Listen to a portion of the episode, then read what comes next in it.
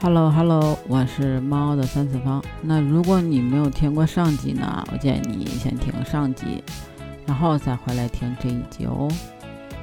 那再说回来啊，就是因为在这个店铺里、商场，平时带孩子逛街啊，都会进去看看。虽然有这个心理预期，但是价格呢，还是挺让人惊讶的。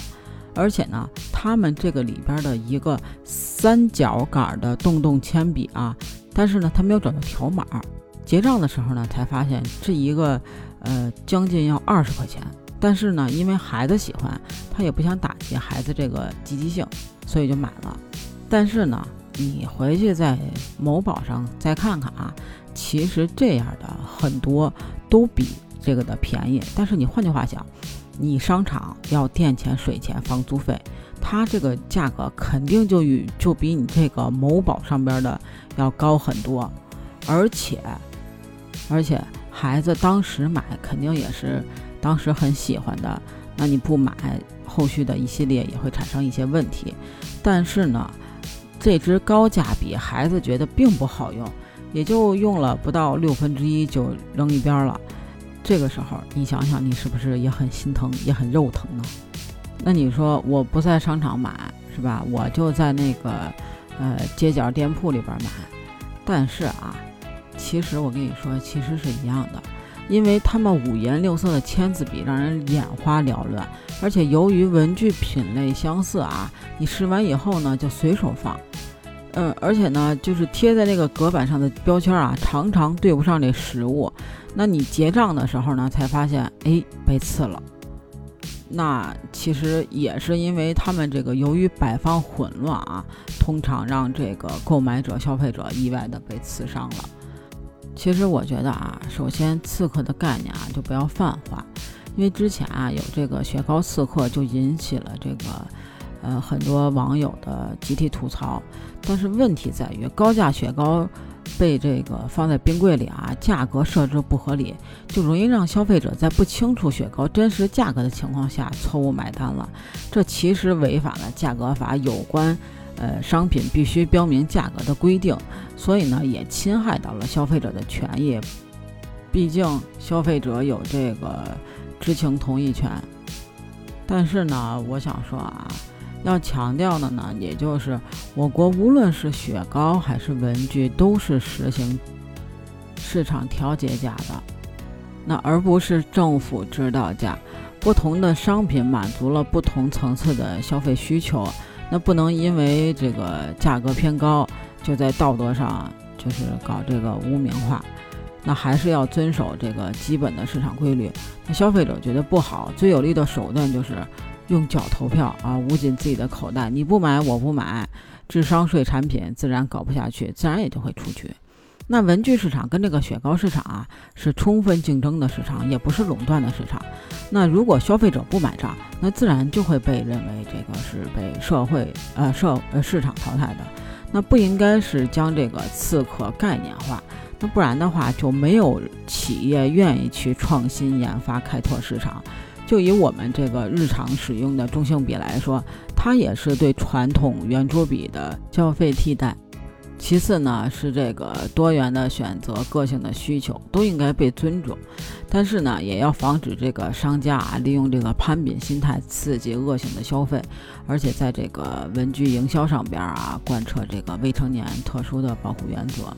因为未成年的人心智不够成熟，容易被这个诱导产生这个攀比。就比如同学用了这个联名款的文具，自己也得用这个限量款的，这否则呀，孩子就可能受到这个呃同济的压力。那而且呢，如今的潮流文具啊，就像玩具一样的造型，什么宝可梦的、哆啦 A 梦的。呃，这个阿童木的、海贼王的等等的动漫人物一套又一套，有的还推出了联名 IP 款的盲盒设置，就让这个孩子呀越抽越上瘾。这个呢，其实也是需要我们做家长的和呃学校做好这个价值观的引导，不能让这个孩子呀跟着这个广告走，发展出这个畸形的消费观。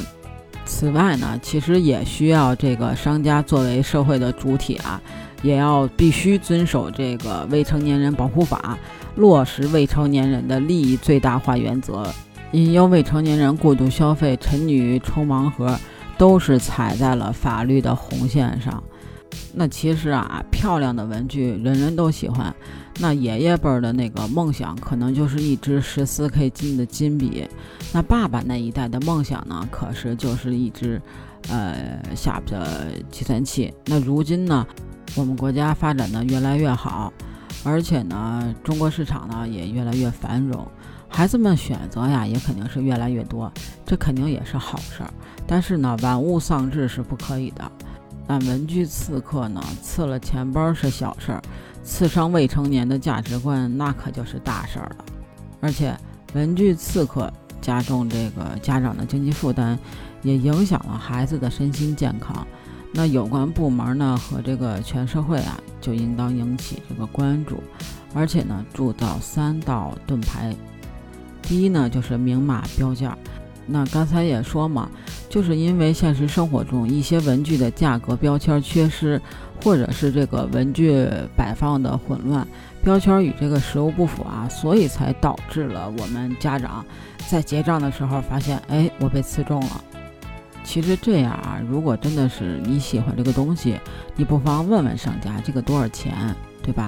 呃，与其说你自己那儿找半天没找着乱猜，还不如就直接问一下。我觉得这个应该也不是什么有失颜面的事情。那根据这个呃《消费者权益保护法》和这个价格法的规定啊，呃，消费者享有这个悉知其购买、使用商品或者接受服务的真实情况的权利。那经营者呢，销售、收购的商品啊，提供服务，就应当按照政府价格主管部门规定的明码标价。